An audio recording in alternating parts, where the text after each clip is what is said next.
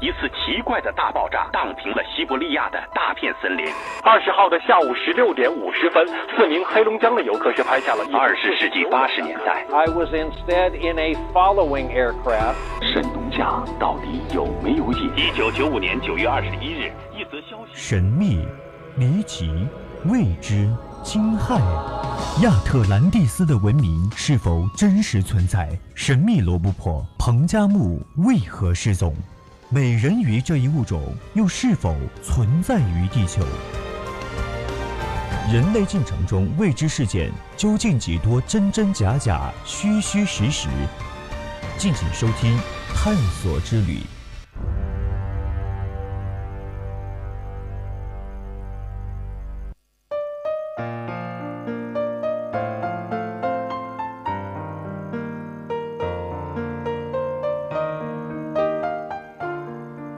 调频与您共享，现在是北京时间的二十一点三十二分。现在为您直播的是《百科探秘之探索之旅》，我是王念。我们今天的节目主题呢是古墓长明灯千年不息之谜。盗墓由来已久，而且是不分国籍地域。盗墓贼们为了得到墓穴中的财宝，可谓是绞尽脑汁、费尽心血。那么古墓呢？因为与世隔绝的特点，它的内部保存的一些古物都是一些非常完整的，而且收藏价值还比较高。而那些隐藏在地下的古墓，在人们印象中原本应该是漆黑一片的才对，但是呢，有些时候却总会发生一些非常怪异的事情。就比如说，像是墓穴的顶部会有一盏长明不灭、发散着微弱亮光的灯，那就是长明灯。当然，如果你对我们的节目有什么看法，你也可以通过我们的互动平台参与到我们的互动中来。我们的短信平台是零八三幺三五三零九六幺，以及我们的 QQ 听友群二七五幺三幺二九八。当然，你也可以搜索新浪微博 @VOC 广播电台 @VOC 阿饶，还有呢，就是我们的微信平台小写的宜宾 VOC 一零零。那么阿饶期待着与你们一起分享和互动。那么现在呢，就带大家走进今天的探索之旅吧。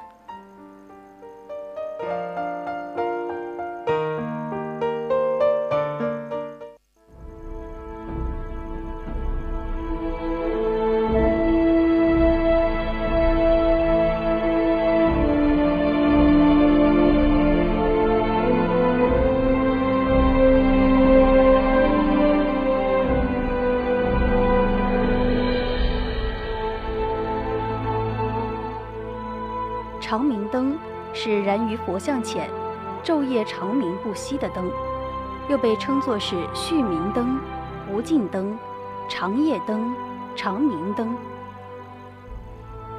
长明灯据传是用鲛人的尸油作为燃烧底料，可以一直灼烧千年而不灭。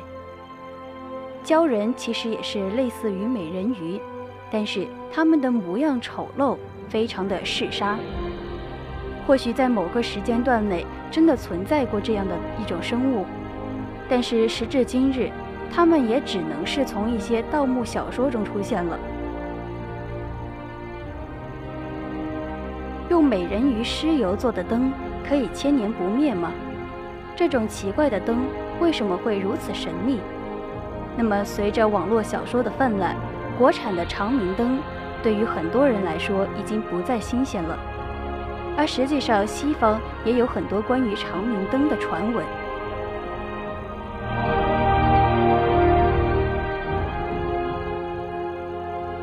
当时，罗马统治着叙利亚，罗马兵们在一个壁龛中发现了一盏灯，四周包裹着一层一层灯罩。根据上面的题字可以看出，这盏灯早已经在五百年前就被点亮了。不过，这样一盏极具有研究价值的灯罩，却毁在了这群野蛮的士兵手中。至此，关于其为什么能够燃烧那么长的时间，以及燃烧的原理，已经无从知晓。曾经有一位希腊的学者，在他的书中描写过关于埃及的一座神庙前，有一座灯火在缓缓地燃烧，无需添加任何的燃料，就算是风吹雨打，也无法将其熄灭。罗马地区的一位神学家圣奥斯丁也曾经提到过，埃及也遇到过这样一盏神奇的灯，就像是火焰山的特产火种。这有这个解说，也是相当相较于而言最为合理的了。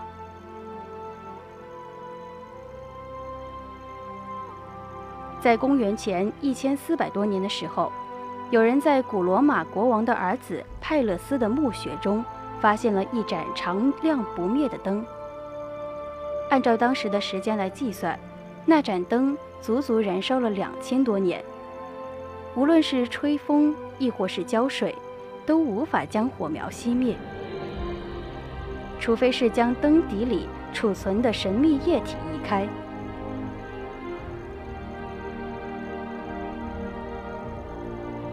一百多年后，英国国王亨利八世率领着重重兵侵入了英国教堂，将当时的宗教彻底的解散。他们还将附近的坟墓挖掘抢劫，直到挖到君士坦乌斯一世的坟墓的时候，他们在那里发现了一盏仍旧在燃烧着的灯盏。通过对该墓主人死亡时间的调查，我们可以断定这盏灯。已经燃烧上了上千年，让世人为之惊叹。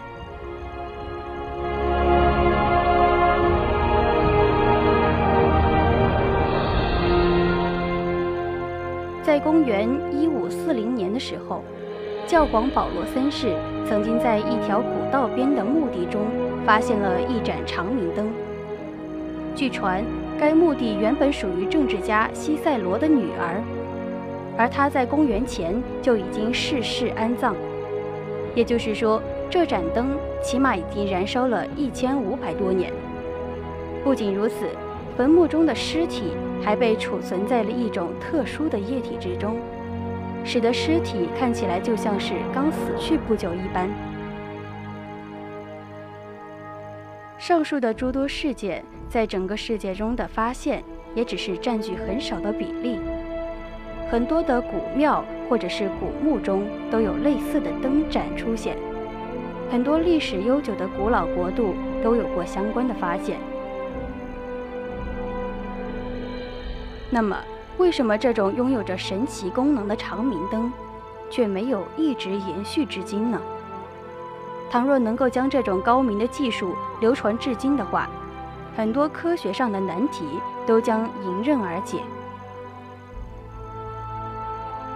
长明灯之所以失传，难道是因为古人对此不够重视吗？而且世界上所有发现的长明灯，只要一现世，不久之后就会因为各种各样的原因而遭到破坏。例如遭到士兵的残暴毁坏，或者是在挖掘的过程中受损等等。冥冥之中像是有什么魔咒，专门用来守卫长明灯的秘密。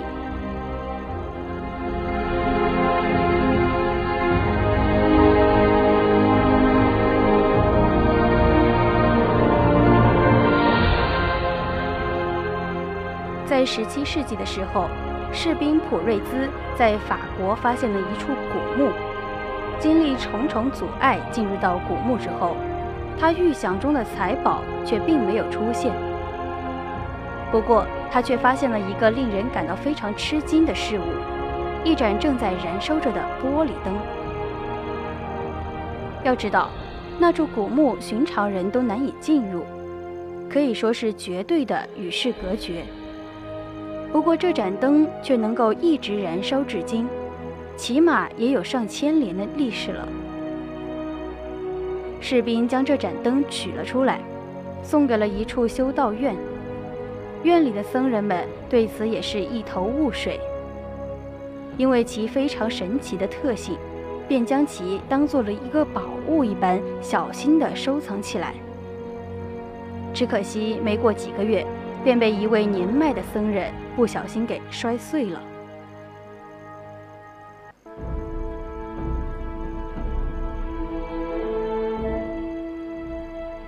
这些长明灯只是全世界所有发现中的几例。考古记录显示，这种古庙灯光或者是古墓灯光的现象，在世界各地都有发现，例如印度、中国、埃及、希腊、南美、北美等许多拥有古老文明的国家和地区，就连意大利、英国、爱尔兰和法国等地也曾经出现过。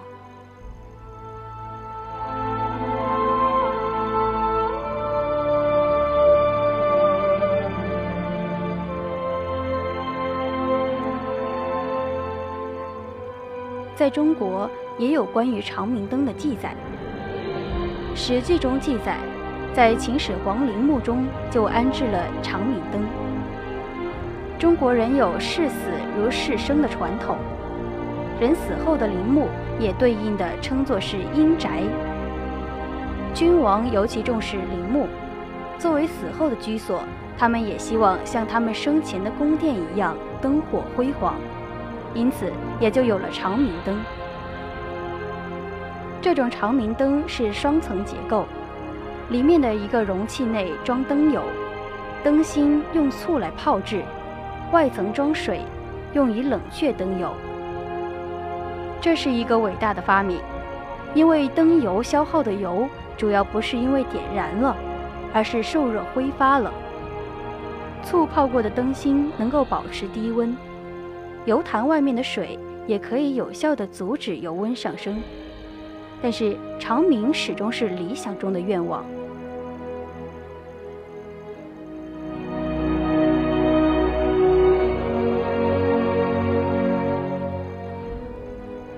在北京定陵的发掘中，陵墓正殿有一口青瓷大缸，内盛蜡制的灯油，还有一个灯芯，这就是长明灯了。但是显然，这盏灯在陵墓封闭之后不久时间就熄灭了。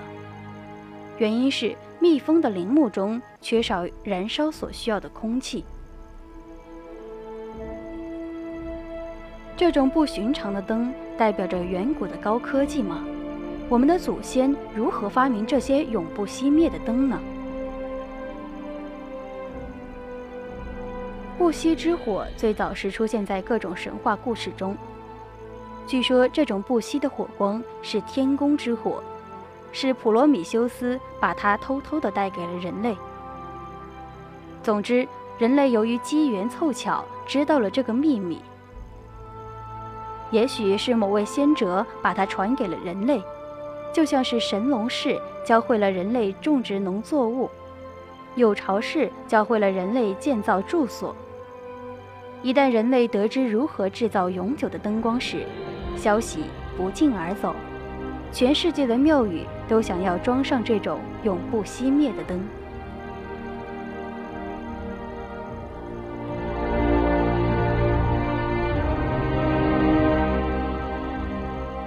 根据古埃及、希腊和罗马等地的风俗，死亡的人也需要灯光驱逐黑暗，照亮道路。因此，在坟墓被封闭之前，习惯于放一盏灯在里面。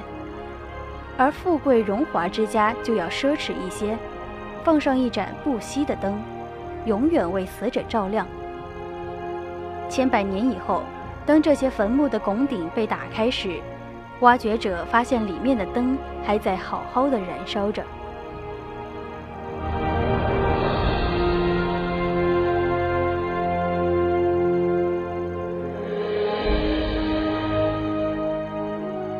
造不熄的灯，古人是否是轻车熟路呢？事实上并非如此，一般平民的墓穴里都并没有这种灯。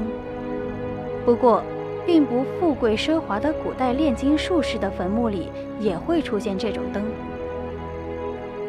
例如，公元一六一零年，一位叫做洛斯克鲁兹的炼金术士的坟墓，在他死后一百二十年被掘开。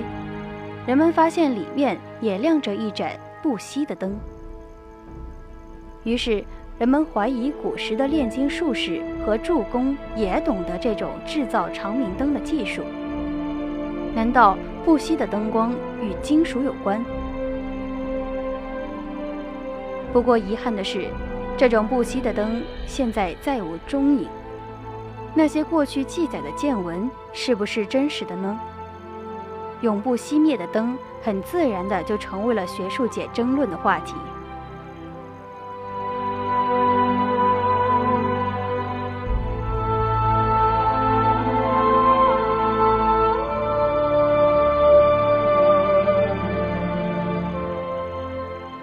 一部分人认为，世界各国有关长明灯的记录足以让人肯定，确实存在着这样一种不熄的灯，或者长久燃烧的灯，只是技术失传，我们现在的人理解不了。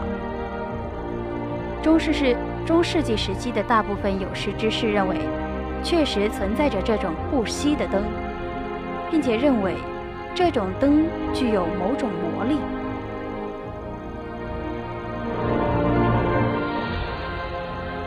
另一部分人则认为，虽然有这么多关于长明灯的记录，但是现实中并没有一盏长明灯摆在众目睽睽之下，而且这种灯的能源问题严重违反了能量守恒定律，因此这种不熄的灯应该不存在。还有许多人认为，这也许只是古人在书中开的一种聪明的玩笑罢了。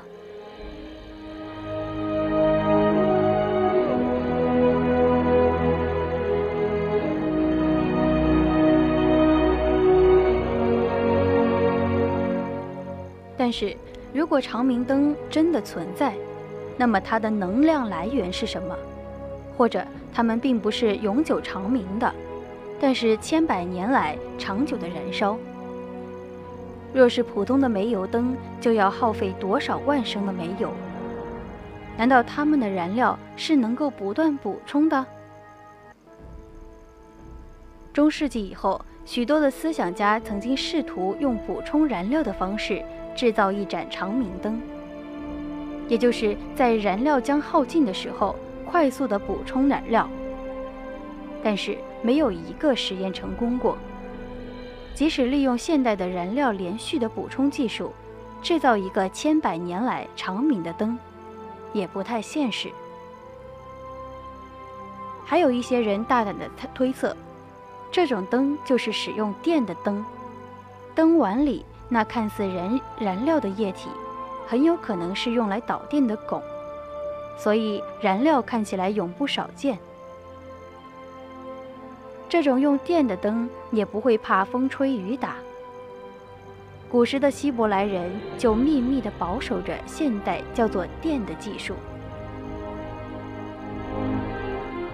据描述，十三世纪，一个叫做杰彻利的法国人拥有着一盏灯。没有任何的油或者灯芯。通常灯被放置在他的房间的前廊，每一个人都可以看见。当杰彻利被问到灯为什么会亮的时候，他总是微微一笑：“保密。”杰彻利做过许多关于电的实验，为了保护自己不被仇家侵犯，他发明了一种放电按钮，能够放出一股电流。到门的铁把手。当杰彻利按下按钮的时候，闪亮的蓝色火花就会突然冒出来。如果神灯真的能被电点亮，那么电能是如何产生的？难道庙宇和古墓中安装有能够发电的机器吗？但是要做到一劳永逸，而且不断的供应电能。似乎只有太阳能发电才能够做到。神灯真的能够利用太阳能发电吗？古人似乎也不愿意告诉我们这个秘诀。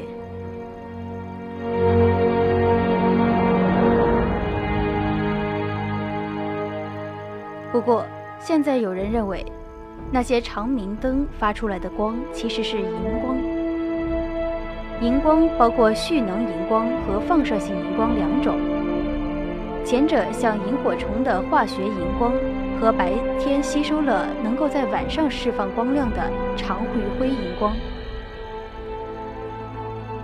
夜明珠大多属于前者。硫化锌加上少量的铜，就构成了蓄能荧光材料。其他还有用稀土元素制造的荧光粉。蓄能荧光如果不及时的补充能量，发光的时间只能以小时为计算单位，连续照亮几百、几千年是不可能的，因为蓄能荧光的亮度极其有限。如果在荧光物质中添加了放射性的物质，不但亮度能够增大，而且连续照亮的时间也会很长。放射性元素土的半衰期与地球的年龄差不多，由它来供能，燃烧几千年后的能量损失还不到九牛一毛。夜光手表上的荧光，也就是放射荧光。当然，考虑到健康问题，放射性的物质含量是比较低的，它的亮度也刚好能够让人看清时间。加大荧光粉的数量会提高放射性物质的含量，足以照亮古墓。当然，随着放射性物质质量的增加，辐射的强度也增加了。但是古墓的主人是死人，死人是不怕辐射致癌的。相反，较强的辐射对尸体还有保存的有利。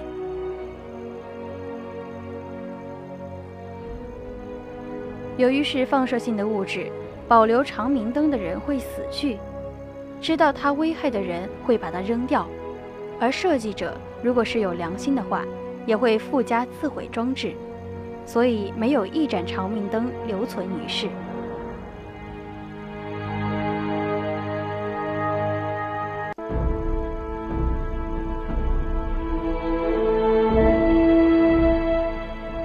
现代以来呢，还有另外一种解释：长明灯的灯芯含有白磷等容易遇氧自燃的化学物质。密封的坟墓里是缺氧的，当有人打开坟墓的时候，大量含有氧气的新鲜空气涌入密封的坟墓，引起白磷等化学物质自燃，使得长明灯被点燃。而开掘坟墓是一个有过程的。特别是历史越悠久的密封坟墓，其中因为缺氧，以及坟墓密封后自身产生的有毒化学空气，一般开墓之后的前一段时间是不能进入的，要等到墓室的空气清净了才能够进。这个时间差造成人们进入墓室发射灯，发现灯是燃烧的，结果误以为是灯一直在点亮的。当然，目前为止，这种解释倒是比较令人信服，但是真相到底如何，还需要考古学者们进一步的进行研究。那么，我们今天的探索之旅到此就要结束了，希望大家喜欢今天的节目，更多精彩内容，咱们下期再见。